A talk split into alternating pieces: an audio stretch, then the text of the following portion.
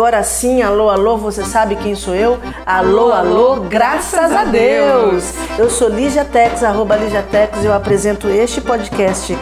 Qual é o nome do podcast, Gabriela? De vez em quando eu tenho. Ah, Maria Bonita. Ao lado dela, Gabriela Moreira, que a gente não pode elogiar porque ela nos desmente em público.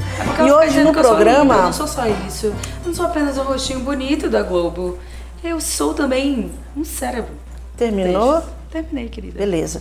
Hoje no programa nós vamos aproveitar que a gente está começando o ano e que a gente está começando uma nova década. Tá uma discussão doida se começa a nova década ou não começa a nova década. Começa sim uma nova década, os anos 20 do século 21. Essa década que promete ser uma desgraça ainda maior do que foi a primeira década do Tu século sabia 21. que eu tava esperançosa? Você estava? Eu não está mais? Só que aí o ano começou com uma possível guerra mundial, Uhum. e aviões caindo e milhões de pessoas morrendo, com o Bolsonaro sendo Bolsonaro, aí a gente também não tem E aí acabou todas as esperanças. E aí eu fiquei meio. Será que eu Acabaram tô sendo todas as esperanças. né? poliana? Tá, claro, eu Né? nunca tive dúvida de que esta década vai ser uma merda, mas a gente se Já tô ilude. suspirando. No entanto, No entanto, a década passada me levou muitos embuches, me levou embora muitas foram coisas. juntas com a maré. A maré Foram do. junto com a maré e a Iemanjá levou. E a- e- e a Iemanjá levou. E aí eu quero muito que ela não traga de volta. É, gata, mas Então- aí, né, assombração sempre. Mas enfim, a gente vai falar desse tema também porque nós temos uma amiga que mora na Europa. Ai, ela é maravilhosa. Né? E a Europa é o velho mundo. Velho mundo. É, o velho mundo. Que tá sofrendo também, né? O velho mundo tá fudido. Tá fudido Tá também, fudido, tá né? fudido, é. Mudou tudo. Saiu o lance do planeta, saiu do Oceano Atlântico e foi pro Oceano Pacífico. A moda agora é China, é Coreia do Sul, é filme Parasita, um dos melhores filmes Um que melhores nós já filmes que eu vimos, não é? nesses dois então, últimos anos. Mas o velho mundo tem aquele charme ainda, porque o povo tá fudido, mas eles estão, né? Naquele lance assim, né, né, Gabi? Porque Então, lance charme. francês, né? Do, do mistério, da Isso. elegância. E aquele do- lance do, inglês eu também. fedorento, mas eu não tô nem aí. É verdade. Então, assim, para aproveitar que a gente tem uma amiga no Velho Mundo, que a gente também tá falando desse tema. E falando em amiga no Velho Mundo, vamos, ela vai se A gente, apresentar. eu, vou apresentá-la. Tu vai apresentá-la? Ela é Hum, uma leonina, af, vamos lá. extremamente leonina, Ai, meu Deus. Hum. mas de um sorriso de uma alegria que é contagiante. É, ela é responsável pela maior audiência desse podcast. Verdade. Quem é ela? Carol Porto. The Mad Bitch. Oi. Oi, tudo Carol, bem? tudo bem? Eu faço um pouco de tímido no começo, mas eu vou me saltar. E você sabe que a sua tatuagem de Nefertiti não mudou nada de Não um, mudou nada. quase um ano pra ela cá? expande um pouco com calor, né? Natural. mas ela continua. Isso acontece com a tinta. Continua com os mesmos detalhes. Obrigada, Yara Tatu. Isso é, que, isso é que é massa de tatuar com Yara. Eu também tenho uma. Eu tenho.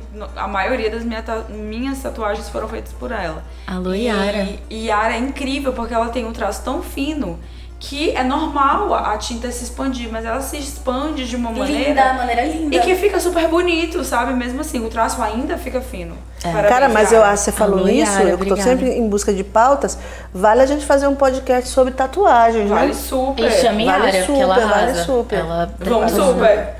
Porque você tem a tatuagem de Nefertiti mais linda e poderosa que eu já vi na vida. Porra, valeu. Nefertiti é muito Porra, importante valeu. pra mim, que eu... Porra, brigadão aí. Vai, brigadão aí, Yara. Valeu. Uhul, arrasou demais. Sim, mas o que, que a gente vai falar sobre Então, O que, que a gente vai falar Então, hoje? va- vamos falar, é, falar de modo geral do que, que a gente espera do século XXI e alguns temas que são caros pra gente, que são importantes pra gente, que a gente queria é, compartilhar com as pessoas que eventualmente ouvem esse podcast, né? E aí tem os temas que a gente escolheu, o primeiro deles é carreira. Eu vou enumerar logo todos para você que está aí ouvindo o podcast já saber o que lhe espera. Então a gente vai falar um pouco de carreira, sexualidade, feminismo e mudanças culturais nessa nova década que nasce maravilhosa, tá bom? E vamos começar então por carreira. Nós três temos carreiras muito bem sucedidas, todas nós estamos felizes, satisfeitas, extremamente completas com o nosso trabalho, não é mesmo, Gabi Moreira? É real. Eu É adoro real, minha a é profissão, real. adoro minha carreira. Você adora? feliz com ela. Gabi e eu trabalhamos com comunicação, Carol também, de Também, certa maneira, né, Carol? Sim. Embora o seu tipo de comunicação seja muito mais elevada, muito mais nobre do que a nossa, eu acho. Por que não? Fala um pouco então sobre a tua carreira e depois a gente desenvolve. Eu, Na verdade, eu acho que a minha carreira ainda tá num processo de construção, Uhum. entendeu? É, eu me formei em direito no Brasil e, tipo, odiava. Odiava é uma palavra muito forte, mas eu não me identificava e não tinha vontade de. Quem se identifica com direito, né, gato? O povo quer ganhar dinheiro.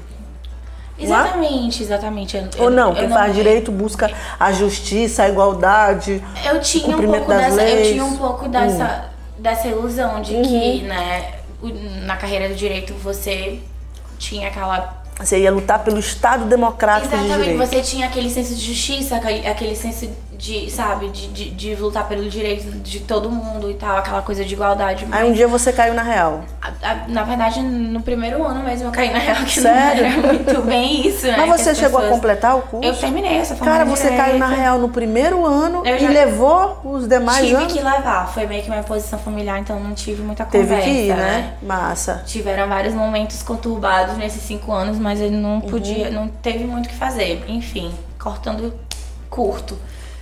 Fui embora e estudei um pouco de fotografia, estudei, fiz Deu uma guinada, tanto do ponto de vista da assim, tua porque vida. Uhum. foi necessário, sabe? Foi uma coisa que eu tava buscando, na, na- tava um pouco naquela indecisão. Mas aí, fazendo aqui um apanhado rapidinho, Deixa eu só, desculpa, achei- des- desculpa só te interromper antes de você entrar nos caminhos que fizeram você se encontrar consigo mesma profissionalmente.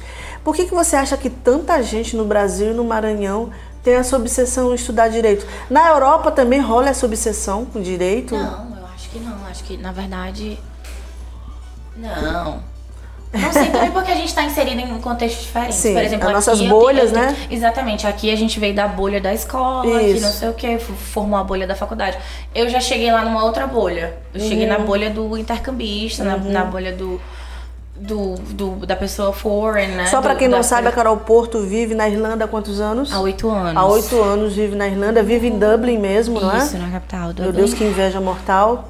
Vamos lá, continue.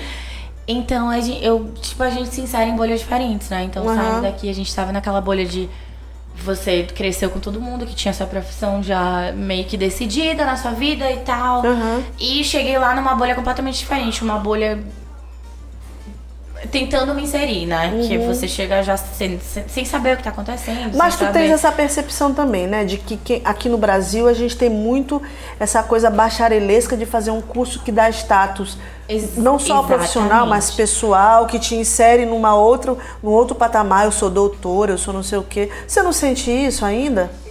Lá fora, eu acho que, claro que existe, né? Todo, todo, todo Não- não é lugar, tanto em quanto aqui, né? Em todos os lugares vão, vai ter aquela glorificação de status, né? Aquela Uhum. coisa de você se estabilizar financeiramente e você seguir os passos da, daquele, daquele, daquele elemento social que você tá Tem pressão inserido. familiar sempre. Exatamente, existe tudo isso e tal.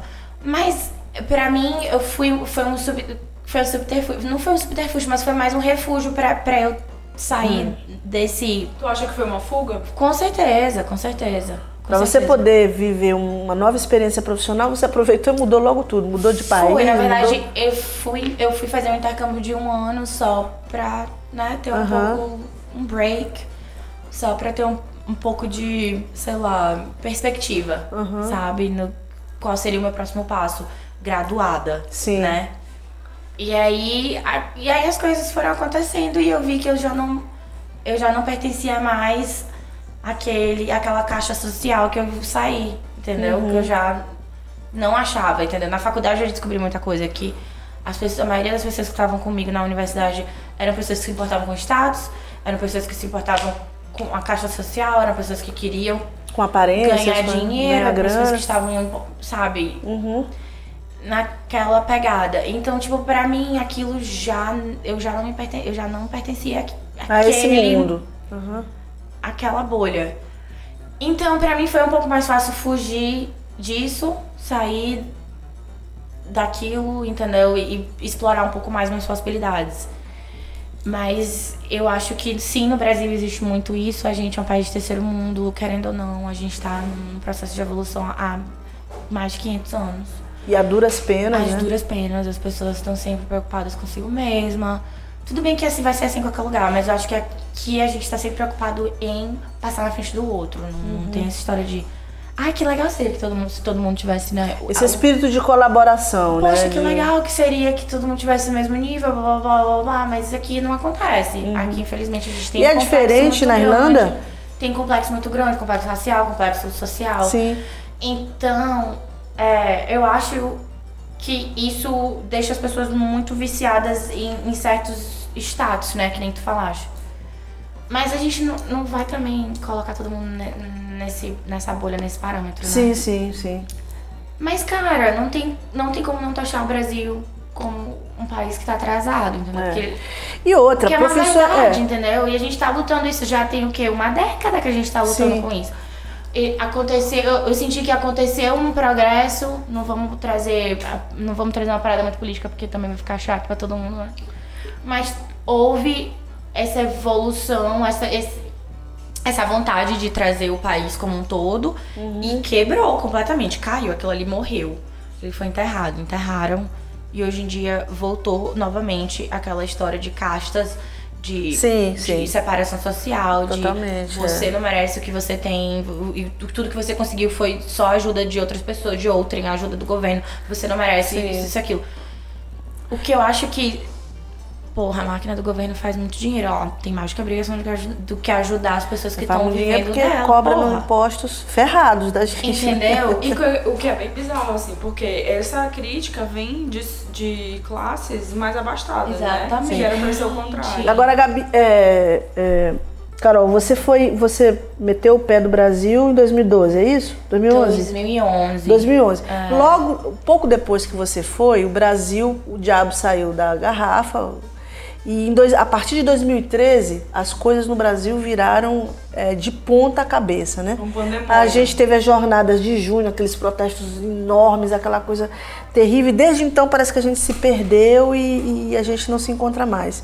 E, e tu falou uma coisa muito interessante, que é essa coisa de voltar essa mentalidade de castas que a gente tinha no Brasil, que parecia que a gente estava superando, e, e com a ascensão dessa direita, a coisa parece que voltou. Mas eu queria, assim, ver contigo, assim, é, a gente está falando de carreira. E você teve a ousadia de mudar de, de romper com isso tudo e dar uma nova guinada para tua carreira. É, mas assim, é, o que, que, que conselho que você daria para esse monte de gente que até esta altura do campeonato quer fazer direito de qualquer maneira, nem que seja financiando a faculdade caríssima, porque ainda sonha com esses símbolos de, de poder, de grana, num mundo como o nosso, em que a precarização do trabalho faz com que a gente veja aí cada dia mais os uberites da vida andando para cima e para baixo, e muitos deles, por incrível que pareça, que são acadêmicos do curso de direito, né? Ou que são recém-graduados do curso de direito. O que, que você diz? Vale a pena estudar direito Cara, hoje? Eu- ser eu- doutor? Eu lembro de. Eu, eu- Do ponto de vista essa, pragmático. Essa tua pergunta agora foi uma Eu tô falando isso do ponto de vista pragmático. Porque eu tenho uma pessoa próxima na minha família Aham. que é, tem 19 anos e começou a fazer a faculdade na mesma idade que eu comecei aos 17. Sim. E eu virei pra ele e falei, sem ele ter perguntado, obviamente, né? Que ele não vai Sim. perguntar pra mim. Mas eu virei pra ele e falei, tu, tu tá feliz com a tua escolha? Aí ele, por quê? Eu falei, não, porque na tua idade eu não tava feliz com a minha escolha, mas eu tive, eu tive que fazer por pura pressão. E eu senti que pra ele também rolou a mesma pressão. Aham. Somos primos e rolou a mesma pressão, entendeu? E aí eu falei, tu tá feliz com a tua escolha, é isso Quase que tu quer 10 anos fazer depois, né? praticamente quase 10 anos depois. A história se repete como tragédia. Exatamente. Por terem várias pessoas envolvidas no, no, no, no âmbito jurídico na nossa família. E eu, tipo, eu perguntei a ele se ele tava feliz com a escolha dele, se era isso que ele queria. E ele falou, sim, tô, tô de boa. Foi isso que ele me disse. E você entendeu? sentiu sinceridade Claro nele? que não. Obviamente que não. Ele não tava nem esperando essa pergunta ser questionada, entendeu? Porque eu não sei se, se rolou essa abertura na família anyway, de qualquer maneira. Mas eu senti, eu me senti na obrigação de fazer esse questionamento porque eu conheço qual é a estrutura familiar, eu sei exatamente quais são os valores. E eu imagino que seja um, um valor que seja dividido por muitas outras famílias no Brasil E você também. usa isso para justificar por que que a gente ainda não caiu na real? Porque ano após ano a gente ouve dizer as profissões do futuro, as profissões que geram é, mais oportunidades de trabalho. Hoje em dia eu te garanto E- com certeza e todos os é- recrutadores não dizem é uma assim: delas. busquem a felicidade, busquem é, a autorrealização profissional para que vocês de fato possam ter autorrealização financeira, autorrealização no trabalho. Então, assim, só que a gente continua repetindo os erros, a gente continua querendo ser médico, engenheiro e advogado. Médico, engenheiro, todo mundo quer ser médico, engenheiro e advogado. Ninguém, que ninguém é... quer ser mais nada. A gente continua com, com, com, com, essa mistificação. Como que a gente supera isso, hein? Porque você, eu, tô, eu tô falando isso porque você foi lá e você tomou uma decisão de ruptura com um monte de coisa na sua com vida. Muita coisa. Como faz? Qual é a fórmula? Eu acho que não, na verdade não tem uma fórmula, acho que é, é muito uma coisa muito individual, sabe? Você tá cansado, acho que você tem que ter uma, você tem que ter uma, mente aberta, de, sabe, primeiro de, Quando a gente coisa. tem 17 anos, geralmente a gente é tão sonhador, né? Com 17 anos eu não rompi nada, eu rompi quando eu tinha 24. 24. Que foi que eu entendi. acordei e falei, não, eu preciso de um tempo agora. Tive a oportunidade, porque nem todo mundo tem essa oportunidade, né? Tem que uhum. aqui. Tem gente que não tem a oportunidade de ir pra uma escola, sabe? Uhum. Cursar, aprender a ler e tal. Então eu quero dizer que além de tudo isso, rolou muita é, muito privilégio, né? Mas eu não tô, não tô me sentindo uma pessoa melhor por ter privilégio, mas eu, eu tenho a consciência de que existiu esse privilégio. E que se tem pessoas que têm, por que não aproveitá-los? Uhum. Mas tem muita gente que tá confortável nas suas caixinhas, tem muita gente que tá confortável no, em repetir. Eu acho também que não quer romper com direito, a pressão. É, é, não sei, assim, mas eu vejo que essa geração mais nova que faz direito ela faz por motivos diferentes, assim, do que eu vi a minha geração fazer. A minha geração ela fazia muito mais para manter um perpetuar um status familiar. Exatamente. E a geração mais nova, ela tá muito mais ligada nos direitos humanos. Hum. Não, não sei onde isso vai parar. A gente vai ver daqui a alguns anos. Mas eu acho que é uma parada que tá muito em voga, assim. A geração mais nova faz direito para tentar utopicamente lutar contra as desigualdades. É. Agora eu queria ouvir de ti, Gabi, que Gabi ela é designer gráfico para quem ainda não sabe nesse que podcast. Diferente. Mas pera, e... a Gabi também te, rolou uma parada com mudança rolou? de carreira, né, Gabi? Rolou. Então, assim, é, é, o designer gráfico ele é visto como uma profissão sofisticada, uma profissão do século XXI e blá blá blá. E a gente sabe que no nosso mercado esse glamour, né, Gabi, ele não é assim, oh, digamos assim. Mas aí, é, Carol deu um spoiler e fala aí desse negócio aí da tua decisão para ir para uma, pra uma para mudar de repente o teu foco profissional? É, então assim, na verdade, é, a minha carreira profissional ela começa muito quando eu era criança, assim. Obviamente, e eu só consegui ver isso muito tempo depois, mas obviamente era para eu ter seguido a carreira das artes e do design desde muito cedo. Ai, ui. No entanto, exatamente por essa questão social familiar, eu fui levada a crer de que eu queria fazer medicina. Porque é na verdade. Medicina? Isso. Hum. Não é que não seja uma matéria afim. Eu tenho muito, eu tenho muita afinidade tem, tem. com essas áreas da saúde. Eu realmente acho que é um tema que eu gosto muito. Hoje eu não me vejo trabalhando com isso. Na época, é, devido à pressão familiar, ou eu podia fazer direito, ou eu podia fazer medicina, ou eu podia fazer engenharia. Como eu era uma pessoa zero matemática, no entanto, até pensei em fazer direito uma época, porque eu sou, obviamente, da área de humanas, mas eu tinha uma afinidade muito grande com a área da saúde. Eu gostava muito, achava muito interessante esse assunto. E acabei, tentei para medicina durante muito tempo. Ainda bem eu não passei. E aí, mudei total, fui para letras. Nada a ver. É verdade. Quando a gente aí, se conheceu, você estava fazendo essa transição, né? Exatamente. De letras pro, pro design. Só que aí o que, que aconteceu? Quando eu fui dar aula, eu vi que realmente isso não era pra mim, assim, porque é, as pessoas são muito mal educadas. E, e letras, e você ser professor é exatamente isso, você trabalhar com a educação das pessoas. O problema não é você educar uma criança ou você educar um adolescente. O problema é você não poder educar o pai, a mãe. E é esse ótima. foi o meu maior conflito. É, eu ouvi coisas bárbaras e absurdas dos pais, sabe? Das crianças que eu tava sendo professora. Eu falei, cara, eu realmente não nasci para isso aqui porque eu não consigo suportar isso aqui. Além do próprio descaso de diretor, diretores e diretores das escolas, salários muito baixos. Então, eu fui trabalhar com pesquisa. Beleza. Mas vi também que isso não era o meu. O meu. Voltei. é, não era o que, eu, o que eu queria, sabe? Não era o que me alimentava. E aí eu tive a oportunidade de trabalhar com design antes de fazer a faculdade de design. Eu tive, eu tive a oportunidade de estar em contato com esse mundo antes de me decidir. E aí eu vi que realmente era isso que eu queria. Quando eu entrei na faculdade de design, eu entrei para fazer design de moda. E porque eu sempre gostei muito dessa, desse mundo. Só que a, a, a turma de design de moda não formou. Não formou nenhuma turma de design de moda e eles me jogaram pro design gráfico. Eles só me ligaram e falaram assim, ó, não formou nenhuma turma do curso, era curso tecnólogo de design de moda.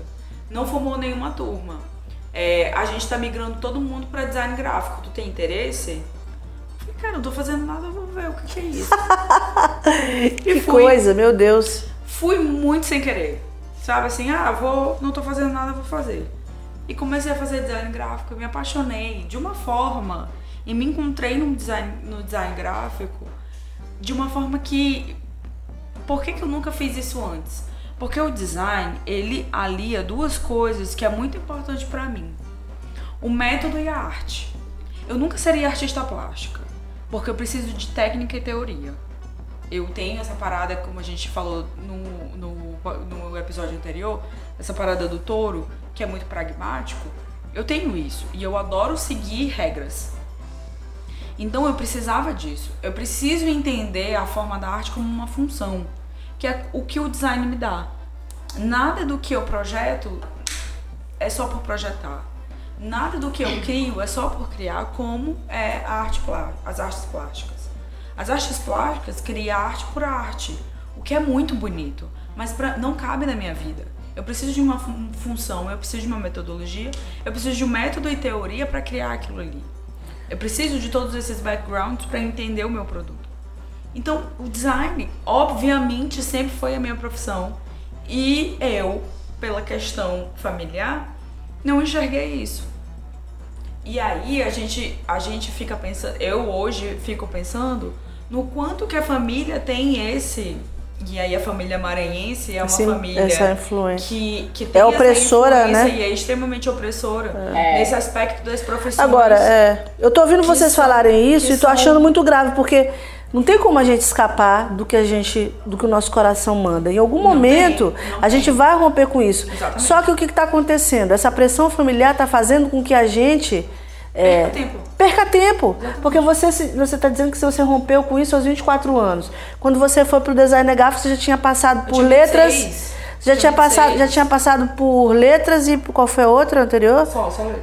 tinha passado por letras e, e ia foi para design. de- Assim, por que que, é, por que que essa pressão familiar ela ainda é tão importante? E na Europa eu imagino, assim, porque aqui no Maranhão, no Brasil de um modo geral, a gente demora muito para sair de casa, né? Sim. Na Europa é diferente. Na América Na Europa a Latina, galera né? vaza É. rapidinho. Vaza- vaza rapidinho. Então, assim, por que, que a gente não conseguiu ainda? Não sei se é por conta da pobreza, da renda que é, é pequena, que é do uma- fato de que a gente, a gente sai de casa, a gente não vai conseguir. cultural. O que, que Eu explica a gente que ficar pegado à família? O nosso sistema de ensino. O nosso Por que sistema, o sistema de educacional. ensino? Porque o nosso sistema de ensino, ele nos obriga a decidir muito cedo aquilo que a gente quer fazer. E a gente não tá preparado Mas esse sistema de decidir. ensino, de ensino é, é meio que geral, assim. Mas, Carol, mundial, tu tem que convir comigo que Europa, Estados Unidos, você tem um pouquinho mais de tempo. Por exemplo, Você tem um pouquinho, você tem, não, você tem um de- pouquinho mais de, de incentivo, a, de, de abertura da sua, da sua mente.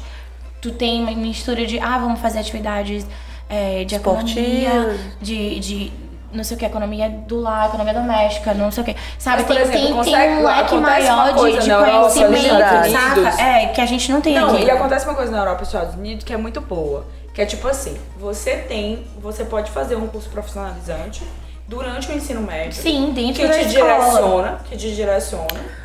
E depois disso, você é incentivado a tirar um ano pra, Não, mas o meu ponto é, por que ir que é... viajar. Beleza. Vou, vou viajar. Vou passar um ano viajando, decido o que, que eu faço, ou então um ano sabático.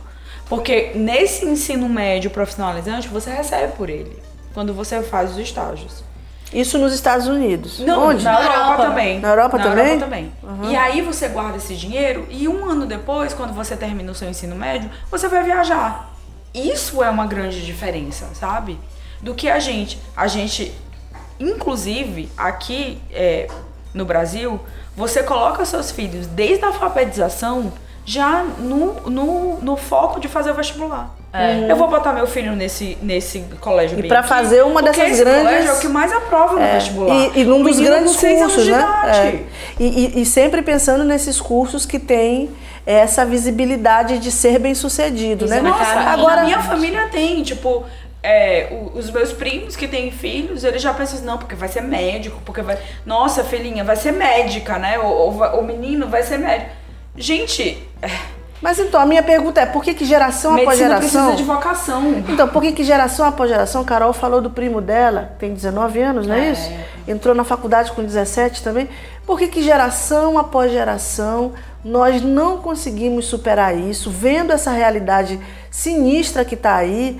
Eu acho que na Europa tá pior. Porque a gente Porque a gente projeta. vê os Uber Eats da vida A aí, de um lado projeta pro outro, a a, gente vê os patinetes, a gente vê...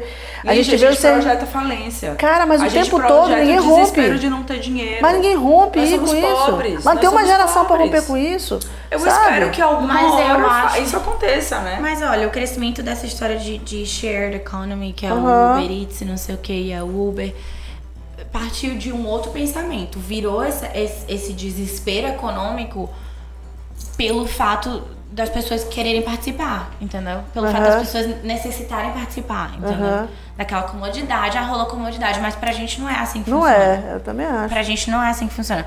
Essa história de shared economy, Aham. economia partilhada, funciona pra países que já estão no outro patamar econômico. É, aqui é uma merda. social. Aqui a galera que pra não tem gente não funciona Não, dessa também acho. maneira. Eu concordo contigo. Mas assim, em compensação eu te falo, porque na gringa, a maioria da galera que faz Uber Eats, que faz não sei o que, que participa disso, é, uma- é a galera estrangeira, entendeu? Sim. É a galera que precisa De daquele, subemprego. daquele De impacto. subemprego, é. Daquele Pra impacto chegar econômico, isso. daquele, daquele tapinha nas costas. Isso, Mas pra o que eu tô querendo dizer com isso, Carol, é o seguinte: a gente tem uma mudança no, na perspectiva do trabalho no século XXI, né?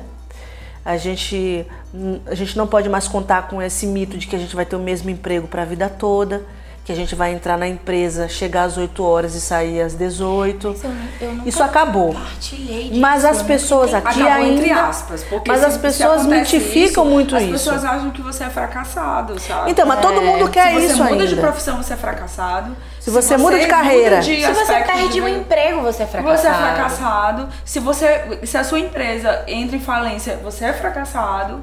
Quer dizer, todo o esforço e tudo aquilo que você. Mas eu acho que também é uma parada do brasileiro do, do, do aspecto de a sua vida sempre tem que dar certo, sabe? Tudo sempre tem que dar certo. Sim. Você não sabe lidar com fracasso. Mas eu Nunca. acho que isso é uma parada Mas o que é isso uma fracasso? parada geral, sabe? Isso acontece Mas no o mundo que é inteiro. fracasso? O que está acontecendo, e vocês duas são um Exatamente. exemplo assim, magistral disso, é que não adianta você mistificar em profissões que estão consolidadas lá no século XIX, que é o bacharel em direito, quando, a- quando você tem outros sonhos, quando você tem outros objetivos, quando a vida impõe novas necessidades de mercado.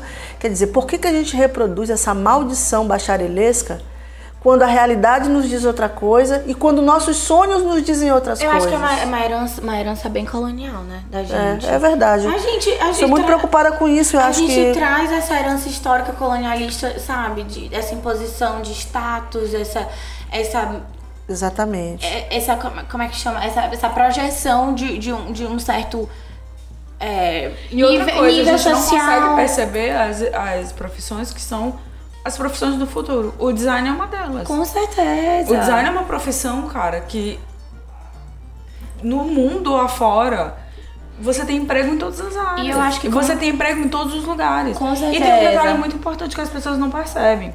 Aqui mesmo no Maranhão, que é um, um, um estado que ainda não percebe muito o que, que o designer faz e o que o designer é, raramente você não tem emprego para um designer. Porque você tem uma demanda muito grande, você tem poucos profissionais qualificados, pou- poucos profissionais bons, mas sempre tem vaga. É Agora é um óbvio profissional- que não paga tão bem. É. quanto no resto dos estados e no resto do mundo afora. No entanto, você não fica sem emprego. Não fica? Mas eu quero te dizer também que eu acho que comunicação também é, uma, é um ramo profissional que Mas nunca comunicação vai digital. deixar de ser, cara. Eu acho que impresso ele já tá indo por água abaixo. Sim, assim. impresso talvez. Ah, já mas foi há muito acho tempo. que Já foi, tem mais que Mas discutir. acho- Mas o digital, se você souber fazer isso, nossa, você tá Mas esse, feito. aqui, mas esse aqui eu acho que às vezes a, a gente não, não se abre tanto pra isso, porque comunicação, cara, comunicação é comunicação. Agora deixa eu te falar uma coisa Ela, aqui. ela só, obviamente, ela só vai evoluir. Sim. A evolução É. da, do- da humanidade agora é tudo digital. Então, Isso. é a comunicação E- não vai deixar é, de não existir. vai, não vai, tá tudo entendeu? migrando pro digital. a Ela gente só tem tá migrando, o rádio com exatamente. podcast. O que a gente tá fazendo aqui é rádio, tá? Rádio, rádio, Exatamente. É rádio. rádio, O que a gente entendeu? tá fazendo é Só- rádio. só que- Outro dia eu vi alguma On coisa assim. demand, Você sabe entendeu? o que que é podcast? É o rádio É de rádio. outrora. É. É. o rádio na era É um rádio que tu Com a escolhe. vantagem é que tu compartilha com todo mundo a hora que tu quer. É, exatamente, é a rádio on demand. É, É, o que tu é quer muito ouvir, na hora que tu quer essa ouvir. democracia de qualquer pessoa poder fazer isso. Isso que é uma parte Porque boa da, da, da, digitalização de Exatamente. tudo. Porque antigamente não era qualquer pessoa que pô- é uma parte boa e ruim. Porque tu ouve muita gente falando merda, mas tu, tu tem muita gente Sim. legal falando Agora o que que acontece? O podcast escolher, no Maranhão, o que que essa- acontece? Nós temos uns três ou quatro podcasts no Maranhão e a gente tem a maioria absoluta de quem faz comunicação no estado ainda pensando no impresso. Se você for ver as pautas da TV maranhense, todas elas são do povo que leu o jornal de manhã e reproduziu à tarde. A- O podcast aqui não andou até agora porque a cabeça dos maranhenses que fazem comunicação ainda está lá no século É XIX bizarro, do porque, impresso. tipo, então se reproduz em todas as áreas. entender essa, essa dinâmica. Assim, os podcasts que existem aqui são podcasts muito voltados para política. Poucos são os Ah, é? podcasts. Quais? Eu não conheço. Eu vou ser bem sincera. Eu vou ser bem sincera. Poucos são os Não podcasts como a gente. Você conhece algum podcast no Maranhão? Conhece o podcast Não Maranhão, tem, não, cara, sei, não a Maria tem. Bonita, arroba tem. Maria Bonita. Mas não tem. E a gente, e a gente vezes. tem audiência extremamente limitada, porque as pessoas. Não, não, tem uma galera legal fazendo. Tem, Tem. a galera do 098, que faz um pouco de Mas ninguém ouve, Gabi. A questão é, o que eu tô falando é o seguinte: podcast é rádio. É a mesma mídia do século XIX e uma mídia que os maranhenses que cujo grau de analfabetismo é muito alto. Volts, que foi a galera que acolheu que nos, a nos- gente. exatamente nos batizou, né? Nossos padrinhos. Exatamente. Mas ninguém ouve. Beijo, galera do Volts. Beijo, Mas galera ninguém ouve. 098. O- Os podcasts eles estão uma febre no mundo inteiro e a gente aqui no Maranhão a gente não consegue distribuir essa mídia porque as pessoas acham que é um bicho de, de sete Mas eu posso cabeças. dizer uma coisa do que Pode, eu claro, acho por favor. Em relação a isso, é, a gente que trabalha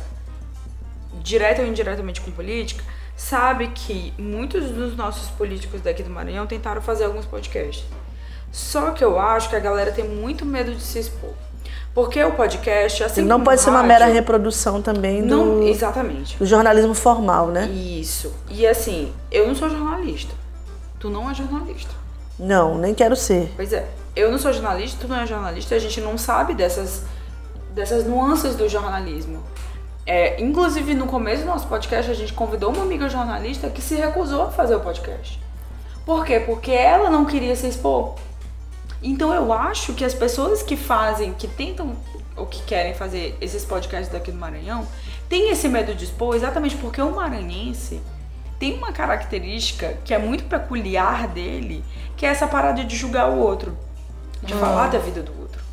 Então Sim. você tem medo de se expor, Essa coisa tem de medo... cidade pequena. Quantas né? vezes- É provincianismo Quantas absurdo, vezes eu né? falei, eu e Lígia falamos das nossas vidas pessoais aqui nesse podcast, E que nem são da. e a gente nem tem muito medo disso. A gente tem zero medo de falar sobre as nossas vidas pessoais. Total. De términos de relacionamento, de relacionamentos que deram certo, de grana, de onde mora, de não sei o quê. E, e de problemas. Mas acho que é Eu essa fiz vários, a gente fez vários podcasts aqui sobre o meu transtorno de ansiedade, que é uma coisa mais íntima que essa. As pessoas não querem admitir que erram, as pessoas não querem admitir que são frágeis. Então todo mundo o tempo inteiro querendo apenas ser muito é, conceitual e falar sobre Instagram. alguma coisa que Todo mundo tá- entende. quer tá no e Instagram. podcast não é isso.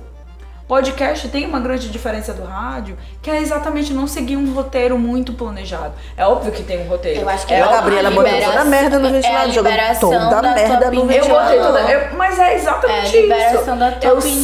sei, é, existe um roteiro, a gente faz uma reunião de pauta. Mas, cara, quantas vezes a gente já fugiu disso? Já rompeu. Todas as vezes. Todas as 100% das vezes. Eu gosto dessa foge. palavra, romper. A gente Adoro. rompeu 100% Tem a das vezes cara, com a né? reunião de pauta, porque a gente não vai seguir, porque nós somos humanos e a gente não é profissional disso. A gente tá aqui como um hobby, o podcast pra gente não dá nenhum retorno, pelo contrário. A gente paga por esse podcast. E a gente faz isso aqui porque a gente gosta, porque a gente adora conhecer as pessoas. Acredita, né? E conversa Acredita com as pessoas. que isso aqui vai eu não tô causar. aqui pra mostrar que eu sou perfeita. Pelo contrário. Pelo contrário. Mas eu também não tenho medo de dizer que eu não sou. Então, mas ainda nessa vibe de ter coragem pra romper, eu se abrir, eu acho que essa é a fórmula para a carreira do século XXI. É você sair do teu ponto de acomodação e entender que a qualquer momento você tem que se reconstruir. Você tem que se saber se a refazer. Grazi Massafera é rica, eu não quero saber se ela é loira e magra. Eu quero saber Ah, se meu Deus, ela botou o o, a unha dela tem cravada. Eu quero saber se É. o- a estética de não sei o que do botox dela deu errado. É isso que eu quero saber. Eu quero saber se ela é gente como a gente, funciona do mesmo jeito. E a comunicação é isso, é se aproximar do público.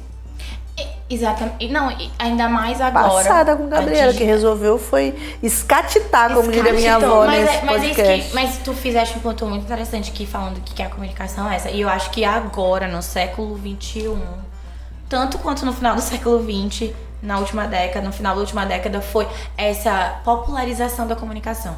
As pessoas se sentiram muito mais próximas uma das outras, sentiram que poderiam se abrir muito mais. Aham. Você tá muito próximo de tudo, de todo mundo, o mundo inteiro tá conectado. Então, isso é muito interessante. Isso Sim. já causou muita mudança. Isso já causou muita ruptura.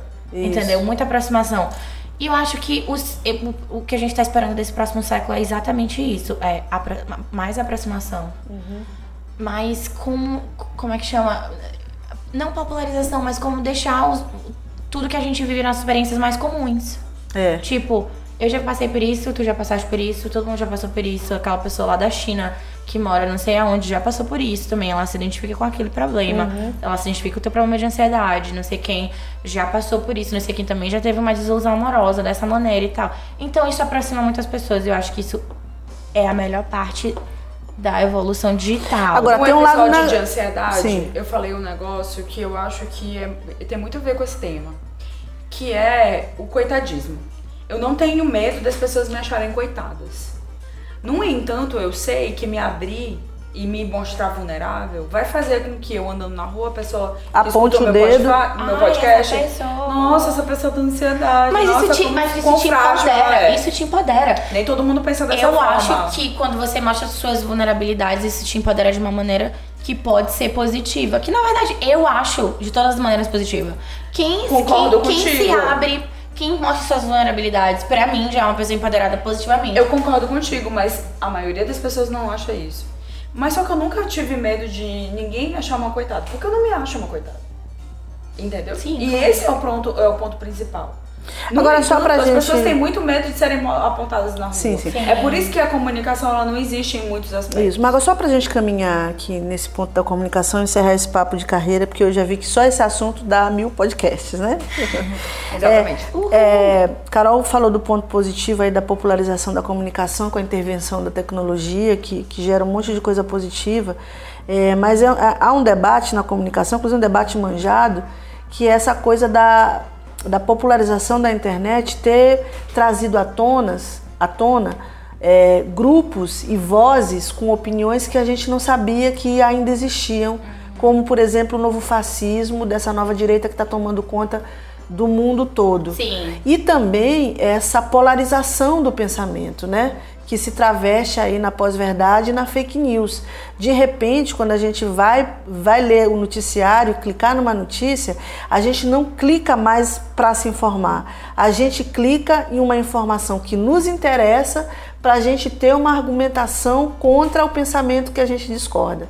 Então a gente não quer mais se informar, a gente quer saber quais as informações que se coadunam com o nosso pensamento né? Para poder, pra poder ampliar a nossa visão é, é, limitada de mundo, Mas entendeu? eu- eu então, acho- nesse sentido, a internet ela nos fechou para o radicalismo das nossas ideias, do nosso pensamento, em contraposição ao pensamento do outro. Eu, eu concordo contigo, eu, concordo que há uma má utilização da, da internet, que Sim. há uma má utilização da comunicação, de uma maneira, entre aspas. Mas eu acho que isso é, isso é questão de não realmente não saber usar uma ferramenta. Aham. Entendeu? A ferramenta tá lá, ela é extremamente vasta. A internet é um mundo que você pode se perder, Sim. pode se achar. E e eu acho que realmente é falta de instrução. Ignorância. não houve, entendeu? Ignorância. Não houve, não houve uma instrução de como usar a internet. A internet cresceu desmedami- desmedidamente. Obrigada, essa palavra é bonita, né? Desmedidamente. E, e, tipo, as pessoas não sabem como usar. Então, eu. Quando alguém fala, ah, não, mas a internet, ela causa danos nocivos e não sei o quê. Gente, por favor. Se a gente focar nisso, acabou tudo. Acabou qualquer tipo de argumento, acabou qualquer tipo de. Mas é o que está acontecendo no mundo. É o que está Entendeu? acontecendo no mundo Agora, todo. Se você só busca informação que condiz com o teu interesse, isso já, já, tá uma, já tá mais do que claro que é uma. que é um mau uso. Aham, entendeu? Sim, sim. Agora, isso, esse mau uso, ele é. Ele gerou um problemão pra gente, né? Ele gerou um, um problema sério e aí a gente vai ter que discutir isso em um outro podcast. É, por exemplo, o segundo tema que a gente está se predispondo aqui a tratar, que é a questão da sexualidade. É, tô, tem um monte aí, o Pondé, inclusive, o nosso filósofo predileto. Entre aspas. Só Nosso filósofo, só que não, de cabeceira, só que não. Ele vive falando do, da geração milênio que está trepando menos, fazendo menos sexo, justamente porque tem outros tipos de interesse, né? Foi lá para frente do computador e de repente, quando pensa que não, acabou o dia e ele tá lá na frente do computador que, que fazendo em mil relação à coisas. sexualidade, as pessoas são mais autossuficientes. assim. Você acha? Eu acho. Eu acho que são escravizadas por uma série de preconceitos. De... Ver a Damares com meninos vestem é, azul e meninas vestem rosa, eu acho que é uma isso, escravidão no mas a- pensamento. a sexualidade- uma tentativa de escravizar a sexualidade das pessoas que é a terrível. sexualidade é uma parada que tá muito. que tá em, em crescendo, tá crescendo, assim. Como das assim? pessoas não quererem transar e não gostarem de transar.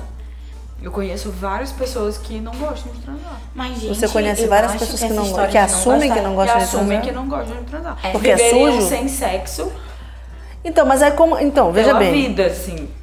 Veja bem, legal. Eu não vejo problema nenhum tu não gostar de, de transar. Sim, também não. não, não vejo pro- problema. A questão não é essa. Para mim, a, a grande questão é, a é o retorno disso que a Carol Porto falou no início do programa, da gente voltar à lógica das castas. A gente voltou para uma, pra uma lógica em que o governo quer de todas as maneiras. Vocês não viram o que a Damares falou? Você não viu que você estava na Europa. Mas nós vimos aqui a Damares falar que a melhor maneira de, de, de prevenir é, doenças sexualmente transmissíveis e gravidez é não transar. E que o governo vai criar uma política para estimular as pessoas a fazerem outras coisas, a não transarem. Quer dizer, voltou uma obsessão do Estado com a vida sexual das pessoas, É né? o controle social, né? É um controle Tipo, absurdo. E aí como faz? Aí ninguém reage a isso. Tá todo mundo achando muito legal. O Brasil ele tem uma realidade absurda que a gente tem meninas que engravidam precocemente. O Brasil é um dos países em que as meninas estão casando cada vez mais E cedo. maior nível de estupro, E que o gente. número de abuso E sexual por parentes- Ainda, ainda tem leis que te proíbem de aborto com, com Pois é, que pois isso é. é um absurdo. E aí como faz? Aí como faz? Assim, a solução então para esse estado caótico que a gente vive em relação à exploração sexual é uma ministra que diz, em plena luz do dia, não transem, parem de transar? É isso? Entendeu? É como que a gente está no século XXI e a gente tem uma ministra da família dos direitos humanos e não sei mais do que, que diz isso sem o é menor porque a pudor. base dela é religião, Não, né? o problema não é ela. religiosa. O problema não é ela. O problema é a gente ter uma ministra que diga isso e nada aconteça. E, não, e, e- e que não existe uma reação da sociedade para dizer: você tá louca? Os jovens vão continuar transando. Você tá louca? Você é do governo. Você tem que trabalhar para conscientizar as pessoas Você não tem que trabalhar com. para se meter na vida sexual das pessoas. Você não tem que trabalhar com a prevenção, você tem que trabalhar com o resultado. As pessoas vão continuar transando. Sim, isso é um fato. Isso é natural, isso é Sim. biológico. As pessoas vão transar. Então, mana, pelo amor de Deus, você tem que trabalhar é com o que vai acontecer. Sim. Vai acontecer isso. O que você tem que prevenir é o, o é educar essas crianças, é educar É esses educação jovens. de base que a gente não tem no país. Eu sou super de acordo com a cartilha gay, mas beleza. Menina? Ela nem existe, mas Não existe, Deus, lá mas se vem a existisse, outra. seria uma, Lá vem a opção outra, lá maravilhosa. vem a esquerdopata com o negócio de cartilha. Ah, queria muito. Tu viu, tu viu, vocês viram as fake news do, da cartilha gay? Eu É vi muito só a polêmica da é muito chupeta de. Da- eu do- queria essa cartilha pra mim, eu queria inclusive fazer uma cartilha. porque eu estou Deus, fazendo perdeu toda a razão agora uma agora. cartilha para farmacêuticos, e tá um pouco chato. Mas é, É, isso, é sei lá. isso. Vocês vendem. Gente Vocês que ve- veem The Handmaid's Tale? Nunca assisti? Vocês têm que ver, porque o Brasil tá aquela merda lá, viu? Tá Ai, ficando cara, eu tenho aquela medo, porra eu acho que eu tenho medo de assistir É, um negócio, é uma série tive, distópica, verdade. baseada num livro distópico, e de repente o Brasil está virando aquela merda lá. E sem reação, sabe? Sem reação de absolutamente ninguém. Que E é eu pior. acho isso seríssimo. E aí, aí Sabe eu, que que eu, eu sou louca. Que as pessoas elas não estão reagindo, não porque elas não querem reagir, é porque elas estão tentando ignorar. Tipo assim, não, se a gente ignorar, vai, vai continuar ok, entendeu? A impressão que eu tenho Será? é É, as é aquela- aquele Se a sentimento gente tipo, ignorar, mas só avança. Carol, Sabe quando negócio? começa a ver um negócio aqui estranho, tu começa Carol, a ver alguma sabe o coisa, que que então, eu não, se eu acho? ignorar vai passar. É, Carol, sabe o que, que eu Entendeu? acho que é pior do que isso? As pessoas têm tanto medo que as coisas mudem que elas começam a hum, desmerecer o discurso das pessoas. Eu saí com um amigo essa semana e um homem. E aí o que foi que aconteceu? Eu tava conversando com ele e eu sou feminista e querendo ou não no meu discurso, uma hora ou outra isso aparece. Tu traz, né? Claro. Óbvio. E aí eu tava discutindo com ele sobre questões. Cara, ele passou a noite inteira tentando desconstruir o meu discurso. Porra. A noite inteira. Mansplaining. Foi tão terrível. E tu- então e tu eu enchi disse- tanto e- o saco porque eu queria encontrar meu amigo e falar sobre a vida dele. O que que aconteceu nesse tempo que você não viu? Isso porque eu ia encontrá-la. Se eu tivesse encontrado com ela, a gente não teria Tá esse vendo? A culpa é dela não ter te Sim, encontrado. é verdade. E aí o que foi que aconteceu? Eu queria saber da vida dele, sabe? Fazia tempo que a gente Ah, não se Gabi, via. deixa eu aproveitar essa E aí, oportunidade. simplesmente, o cara passou a noite inteira tentando desconstruir Beleza, o meu teu discurso. amigo. E eu, no final, eu só falei assim... Então, eu tô com sono, eu preciso ir pra casa. Mas deixa eu te falar aqui uma Eu te não tive paciência, nem saco, pra entrar no jogo dele, Então, sabe? Gabi, eu queria te perguntar sobre isso, porque a minha bolha no Twitter, eu, pra mim é uma coisa assustadora. Só o que eu vejo é macho escroto, boy lixo, é, essas coisas relacionadas a matem os homens porque eles são os filhos da puta, tóxicos e acabem com tudo. É, será que não? Será que a gente é, não sou não sou contra, não sou feminista, não me identifico com absolutamente. Para mim, o feminismo é um movimento político e eu não me atrelo Sim, sim. a nenhum movimento político, mas me incomoda muito. Mas tu acha que é porque tu é uma mulher negra? Porque tantas mulheres Não, negras e indígenas... não. Tem muitas mulheres Não. negras e indígenas que não se, não se acham contempladas pelo movimento feminista. Não, não, não é porque eu sou uma mulher negra, nem. Não é por nada disso, não. Porque eu, não, eu realmente não. Enfim, é um, é um é um- discurso amplo. Mas me incomoda muito essa infelicidade das mulheres é, crescente e de todas as mulheres, de todas as, as classes, de todas as faixas etárias, e mas num negócio que me parece estar virando um negócio de ressentimento, sabe? Justamente porque quando a gente vai dialogar com os caras, é, em vez da gente ter uma, um, um diálogo no sentido etimológico da palavra, de trocar, a gente tem imposições. embates, né? Embates. Combates, embates, imposições, o cara que chega lá e não sei E o quê. aí eu posso te dizer uma coisa? putz, a Nesse gente tá caminhando pra uma amigo merda. não foi. Não foi, foi zero. Porque eu tava zero me importando Mas por que eu- com o que ele falava. ou- Mas por quê? Em relação a isso. Eu tava simplesmente conversando e querendo saber da vida dele. Poxa, cara, faz tanto tempo que eu não te vejo. Pô, fazia muito mesmo, Aham. muitos anos que a gente não se via. Mais de 6, 7 anos, mais de 10 anos se duvidar. E a gente se Ele reencontrou. mora fora. Mora. E a gente se reencontrou e foi um, um pô, que massa que tu tá aqui, sabe? E eu falei um negocinho e ele já tentou desconstruir o meu discurso através da ciência, através de hipóteses e teorias. Sim, um mansplaining de merda. Exatamente. Mas deixa eu te dizer, mas, mas por que, que a gente chegou até aqui? A gente teve durante a existência E eu toda. não queria fazer isso, porque não era esse momento, entendeu? É, esse momento de discurso. Mas você disse isso pra ele? Falei. Esse momento de discurso é um, um, um- um movimento que é De palanque. cansativo. De palanque. É cansativo. É exaustivo, sabe? Não é pra todo mundo que você vai falar um negócio desse, porque você vai vencer, você vai perder milhões de batalhas, sabe? Era uma parada que eu acho que significa muito como os homens estão vendo esse movimento. É um Talvez. gesto de meio desesperado, não sei. Talvez, talvez, eu não sei. Eu não sei se a gente tá fazendo o movimento certo. Eu tenho, eu tenho me, me perguntado muito sobre isso, assim. O, o, o, pra onde esse movimento vai? O, qual é o movimento certo Pra se lugar fazer? nenhum. Vê- Vê aí os Porque- feminicídios, vê aí a taxa de estupros, só aumenta, Porque só os homens piora. estão com muita raiva de todas as Sim, mulheres. tem um e erro aí dos dois lados. aumentando. Mas aí tem um erro dos dois lados. Então, assim, Não, eu acho que rola essa, essa raiva tá. Tá péssima, tá uma merda e tá, e tá influenciando, inclusive, nas nossas relações de amizade com os caras, entendeu? Eu sou muito preocupada com isso. Olha, eu vejo as meninas que estão lá na minha rede, que tem lá entre 18 e 25 anos, falando com muita raiva, muita raiva. E a estratégia dos É meninos. óbvio que é compreensível. Ou é virar o esquerdomacho. É compreensível. Funciona da mesma forma como os negros foram Não, tratados entendo. a vida inteira, sabe? Não existe, existe Eu- ressentimento toda, de toda todos vez os que eu lados. vejo um negro com muita raiva e muita violência, eu, Gabriela, porra, sou branca, privilegiada, não concordo. No entanto, eu entendo. Porque eu sei o Gabi. quão violento. Não, mas é uma questão de entender ou os não entendeu, foram Gabi. tratados. É da mesma forma que as mulheres foram tratadas. A gente é tratado com muita violência, Lígia. Não, É assim, verdade. mas veja bem. Então, a- assim, não tem mas eu como concordo, a gente não reagir de Mas eu concordo, eu tô forma. dizendo exatamente isso. A gente olha para os indicadores de violência e a gente vê que a coisa só a gente morre piora. todo dia. No Ceará, Só cara, piora. aumentou mais de 300%. Sim. De E aí? feminicídio. Mas e aí? O que, que foi que um adiantou? ano. De Então- um ano pro outro. Mas então qual é o resultado prático dessa luta? Não concordo que seja mais violência. Não concordo. Acho que a gente tem que se juntar e formar uma estratégia para que isso mude. Mas qual é a estratégia? Não é de rancor, Não é? não é de mas raiva, qual é? não Porque é de se destruir o, o, o sentimento outro. primário é esse.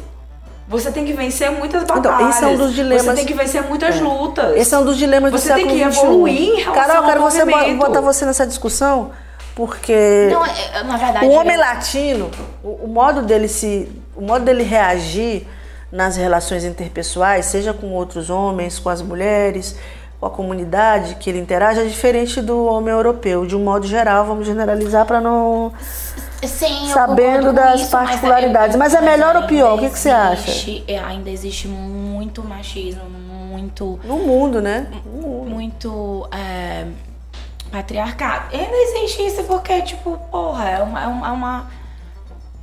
é uma- Como é que chama? Uma estrutura mesmo histórica, sabe? Sim. Não, não tem como quebrar isso de uma vez só, entendeu? Então, existem muitos países na Europa que ainda estão lutando por isso. A Espanha luta muito por isso, Portugal luta muito por isso. A França, eu- a França, eu tenho a França como um país que tá sempre lutando por coisas. E que eu acho isso incrível, entendeu? A, a França nunca tá deixando de lutar, porque as lutas nunca acabam. Então, a Fran- eu acho a França um país de super referência em questões de, de, de lutas humanitárias, lutas sociais, lutas de gênero, lutas raciais, entendeu? Lutas trabalhistas, então eles estão sempre nessa luta. Não, Sim. isso aqui não tá legal, vamos lutar, isso aqui não tá legal, vamos lutar. Então, pra mim, é- esse é o tipo. Pra mim, esse. Essa, essa, essa. Como é que chama? Nem, nem tenho mais nem palavras. Essa é a. Como Essa é que a gente- disputa. Não, essa, essa é a. Ai, meu Deus. Gente, me ajuda. Fugiu. Ajuda aí, Gabriela. Você que tem o. Porque, amiga? Eu acho, eu acho que não, impo- não interessa onde tu estejas ainda, tem muita luta pra se fazer nesse sentido Sim, de eu também acho. Sabe, de. O problema é como que a luta gera resultados que não dizimem as pessoas, né? Que não deixem as que pessoas esgotadas, existir, acabadas, destruídas. Isso não vai existir, entendeu? Você Desde acha que o não? Tamo é ferrado muito- mesmo? Acho que sim, infelizmente, sem ser pragmático, que nem a Taurina que tem aqui do meu lado. Mas é uma coisa que não vai deixar nunca de existir, entendeu? Tipo, desde que a gente entende o mundo como mundo, ele tá, a gente tá sempre lutando por alguma coisa. então tá bom, a luta e tá continua. sempre dizimando, e tá sempre, as pessoas estão sempre.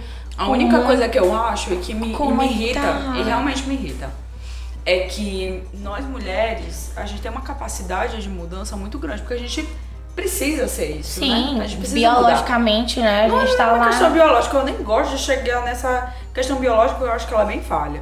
Mas eu acho Não que tem como, Gabi, culturalmente... eu não- mas eu, eu como É, é, mas não aí, tem né? como a gente não. Não, Fugir. não Eu, eu acho ela bem falha, porque eu acho que assim, o que que é biológico, sendo que a gente faz isso há muitos anos. Então é, é muito falho isso, assim, de entender o que que é biológico e o que não é. Eu acho que nem entra nesse aspecto. Mas eu acho que é principalmente de cultural. De eu achar o seguinte, eu, eu tô mudando porque eu preciso mudar o tempo inteiro. Eu preciso me adaptar a milhões de coisas. A gente foi ensinado dessa forma o tempo inteiro. Os homens não. Eles não precisam mudar. Eles só têm que ser o que eles são. E a gente tem que aceitar. É. Então é o seguinte, a gente faz a nossa revolução. A gente tá fazendo essa revolução já tem um tempo. E Já eles estão na mesma merda de sempre, saca? Mano, faz a sua própria revolução. Quer que sua mulher coloque o dedo no cu? Então bota o dedo no cu. E não me vem com, com besteira de que eu não posso fazer isso, não posso ser aquilo porque eu vou ser taxado, porque eu vou ser aquilo outro. É tóxico isso, não só pra gente. O machismo não é uma coisa que afeta as mulheres apenas. O machismo é uma parada que afeta mulheres e mundo, homens. É, assim. Homem não pode chorar, homem não pode sentir prazer anal, homem não pode sentir prazer, sei lá onde for, homem não pode vestir rosa, homem não pode. Cara, que saco, sabe? Não, mas eu acho é- que isso aí é um. Deve ser exaustivo. Mas isso é uma coisa de um, de, uma, de, um, de um grupo de homens, porque quando a gente olha para um outro grupo de homens, os caras estão indo lá é, no seu universo subterrâneo transar com os travestis que, que fazem sexo anal neles e- Exatamente. e estão felizes com isso, e Exatamente. ninguém se envolve nisso. A gente tem a comunidade dos homens gays, que são homens, a gente não pode Sim, esquecer não pode isso, esquecer, que estão em outra vibe. E que são homens super preconceituosos So- com as super mulheres. preconceituosos com as mulheres, misóginos, o padrão de beleza da mulher macérrima, para mim é um projeto de tortura da mulher e vem majoritariamente dos gays do universo da moda, mas isso aí é um outro, um outro debate. Então, assim, eu acho que a gente está discutindo muito no, no, no, no universo da sexualidade certinha, do homem adulto certinho, quando É as relações são mais. É, coloca, outra, outra, outra caixinha. caixinha, Então, assim, será que o mundo tá não assim é. mesmo? Será que não é a gente que tá nessa nossa bolha? Eu acho que rola, sabe o que, que rola? Porque Discutindo tudo é muito cíclico, uma né? Tudo é muito cíclico. sim. Quando a gente tá começando a sair da caixinha, lá vem outro ciclo. Não, não, não, não. Recolhe que se não tá dando Isso, certo. é. Vamos botar de volta na caixinha. Aham. Então eu acho que, sabe, historicamente, trazendo o mundo como um todo, ainda mais agora que a gente tem acesso a tudo muito rápido. Sim. Então eu acho que, tipo, tá, a gente tá sempre nesse ciclo de, ah, não, a gente se libertou, isso aqui aconteceu, olha, a gente conseguiu isso, não sei o que, não sei o que. Aí vem uma onda de novo, bota na caixinha. Uhum. Então acho que tá, a gente tá nessa, na- tá nessa, né? Agora. Porque às vezes a gente acha que as nossas lutas elas estão sendo vitoriosas, mas você citou a França, eu me lembrei de um estudo muito importante que foi feito na França nos anos 70, quando as, as mulheres começaram a ganhar o, o mercado de trabalho. E aí é, a pesquisa mostra que as mulheres começaram a entrar no mercado de trabalho não porque elas ganharam autonomia para trabalhar e sair dos afazeres domésticos, mas porque a renda francesa ela caiu num grau tão assim absurdo que o homem não conseguia mais sustentar sozinho. E aí para você manter o padrão de vida, a mulher teve que ir lá fazer as atividades é, profissionais. Então às vezes a gente acha assim, ai, porque a luta feminista fez com que a mulher ganhasse o espaço, o, o, o mercado de trabalho. Quando às vezes o que aconteceu foi só uma revolução do capital. Foi só uma revolução capitalista que impôs a mulher trabalhar também para gerar é mais Tudo bem, capital, Lígia, vamos entendeu? dizer que seja isso então, de fato. Então, assim, a gente não pode se iludir também. É. Isso Não. muda o ponto de Não, não, vista. não, adi- sim, claro. Não é? não- não- Quando você faz isso, vamos dizer que, o, que a motivação tenha sido essa. Econômica, Mas, no né? entanto, a motivação te leva a uma mudança de pensamento. Claro. E aí, quando tu chega lá no trabalho, por mais que seja isso, tu fica pensando assim, epa, por que, que eu nunca fiz isso aqui? Isso aqui é muito legal também. Sim. Eu tenho tanto direito quanto ele de Claro. fazer. Mas, Mas aí já que eu gente- faço a mesma coisa que ele. Por que, que eu não ganho a mesma coisa que ele? Por que, que isso é diferente? Tá, Mas aí, eu vou- de- desculpa, eu vou provocar de novo. Vamos voltar de Pode. novo para o exemplo dos travestis. É, quando você chega lá na Avenida Atlântica, lá no Rio, meu Rio de Janeiro, que saudade, você tem que voltar no Rio.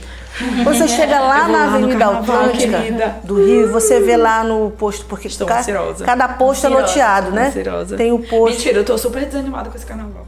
Não, tem que ir, gato. Você vai super Não, eu vou, porque já tá tudo comprado, mas eu tô desanimada, não sei. Nesse carnaval Não. só vai dar ótica veja. Ótica veja. Ótica veja. Nesse carnaval. Eu acho que eu tô Enfim. cansada. Eu tô cansada. Enfim. Mas é, eu tô meio Então, mas deixa eu te falar aqui então massa. o lance das travas lá da Avenida Atlântica de Copacabana. Você Ah. pergunta lá para as meninas lá, as meninas que estão lá, as bonecas, né? Como falava nos anos 70. É, quem é o teu cliente? Quem que vem te procurar aqui? É um homem casado? É o homem casado, na faixa dos 30 anos, geralmente advogado, administrador, engenheiro, médico. Os, entre aspas, conservadores. Então, assim, conservador. Então, assim, os caras. Sim, pode falar em, em on. Não, eu queria perguntar outra coisa. É, tá fofocando aqui em off com, com Carol, me tirando da fofoca.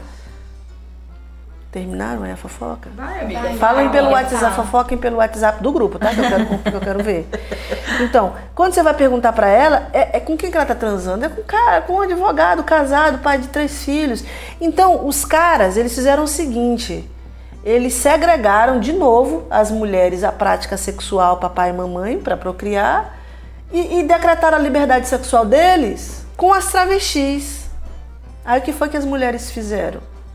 Qual foi o padrão de beleza, Gabi, preponderante das mulheres na durante a primeira metade do durante a primeira década do século XXI?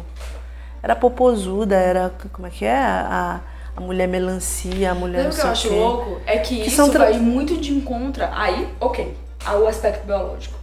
Eu acho Não. que vai muito de encontro com o aspecto biológico da mulher. Não, mas qual foi o Porque padrão? a mulher que as é mulheres viraram novos travestis, Ela Gabi. é- Delicada. Não, não é isso. Ela é mais é, Voluptuosa. voluptuosa. Certo. Ela é coxas grandes e, afinal de contas a gente não tem muita testosterona pra ter um- uma, uma porcentagem de, Mas de, nós somos de massa pra, magra mas nós absurda. somos pra academia. Não é, Sim. não é ter- isso. mas nós somos pra é isso. academia. Sabe o que que acontece? Hum. O que que é um travesti? Um travesti é um homem Sim. que se veste de mulher. E o quais são as mulheres contemporâneas? Mulheres, que se Mulheres. transformaram em travestis. Exatamente. E aí? Pra quê?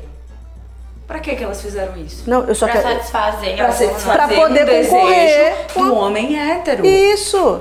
Cara, isso Cadê tá a luta? errado, Cadê a mano. luta? Qual é o resultado do Tá filme? muito errado. Mas qual é o resultado pra. Isso eu é que me quero ser incomoda. voluptuosa, eu quero ter minha barriguinha, eu quero ter minha celulite, Sim, eu não quero ser dura, eu não quero, sabe? Sim, Gabi, a minha. A minha... na minha bunda e ser um. Então, um Gabi, a papel minha questão é o madeira, seguinte: mano. quando você vê que o teu movimento tá gerando um efeito é, Reverso. reverso, porque a gente teve as mulheres se transformando em travestis, porque os caras saíram de casa para procurar as, tra- as travestis, porque não tem coragem de falar para a esposa, mete o dedo do meu cu, eu quero gozar, sim. e ele procura o travesti.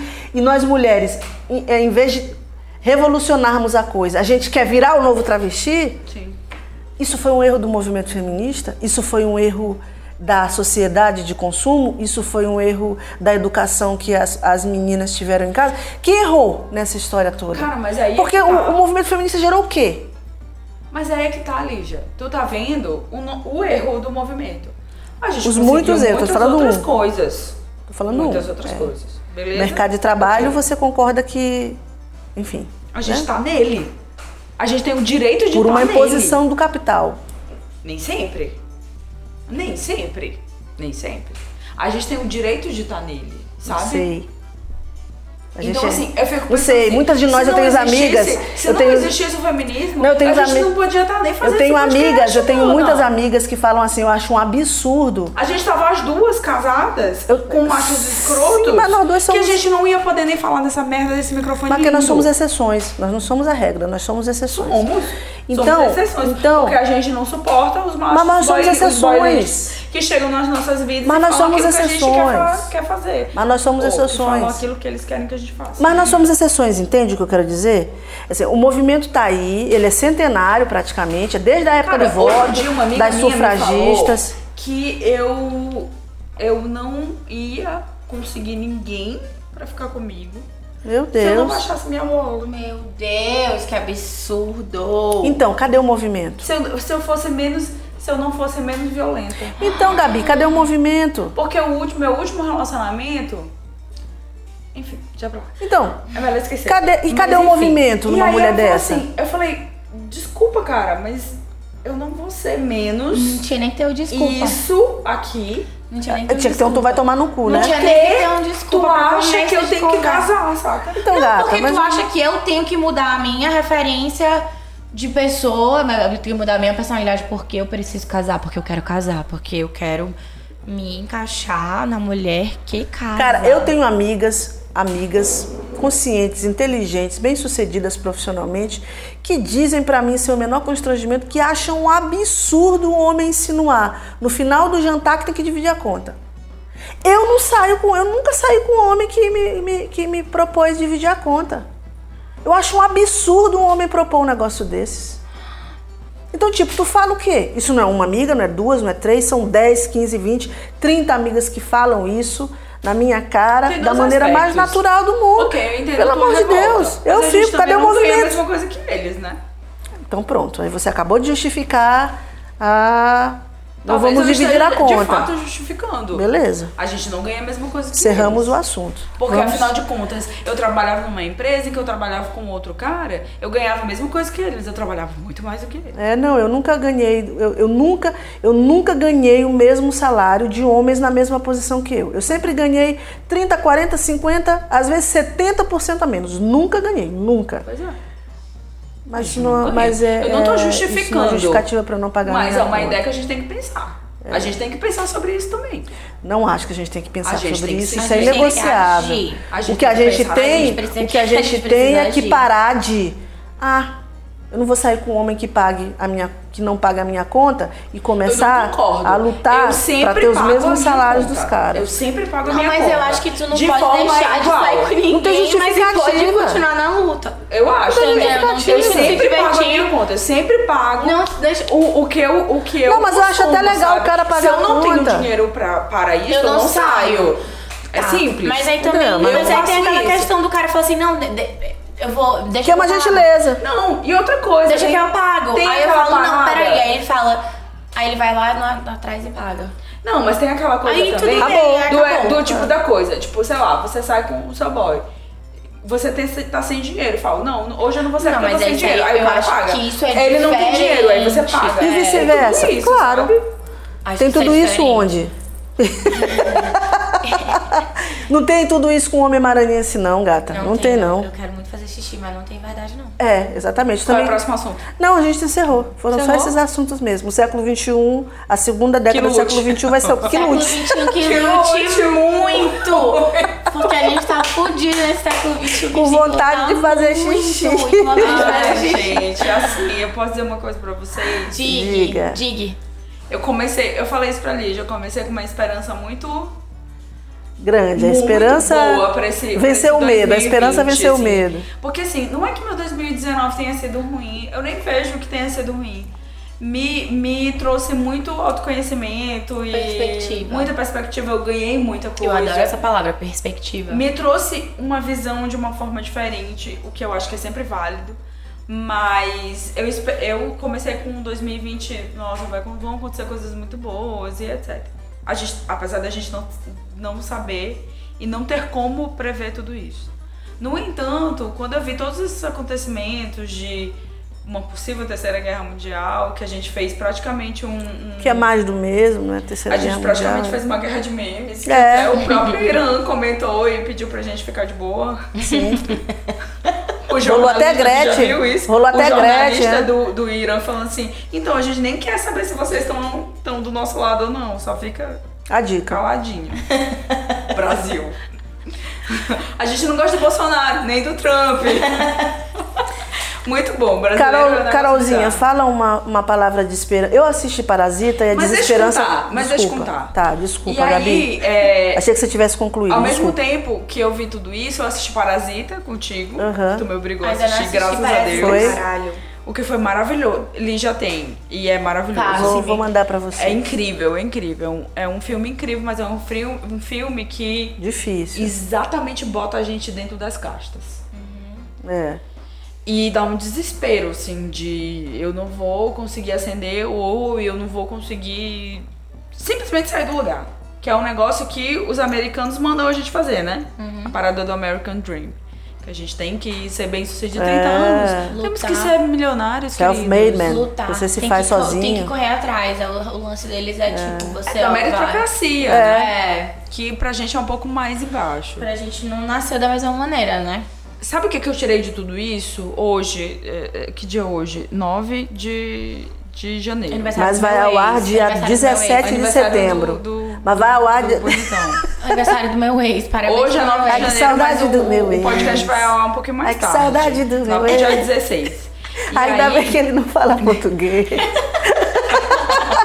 E não vai escutar esse podcast. Querido, tudo bom?